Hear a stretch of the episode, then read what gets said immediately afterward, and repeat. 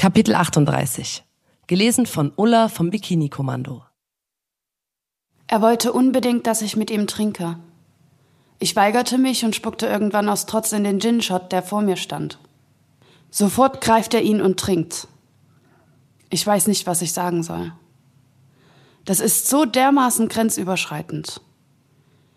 Aber alles, was ich sagen könnte, würde furchtbare Diskussionen erschaffen, und ich möchte diese sowieso absurde Situation nicht noch schlimmer machen.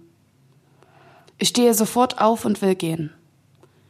Zum Abschied drückt er mich zu lang, und ich sage nur, das reicht.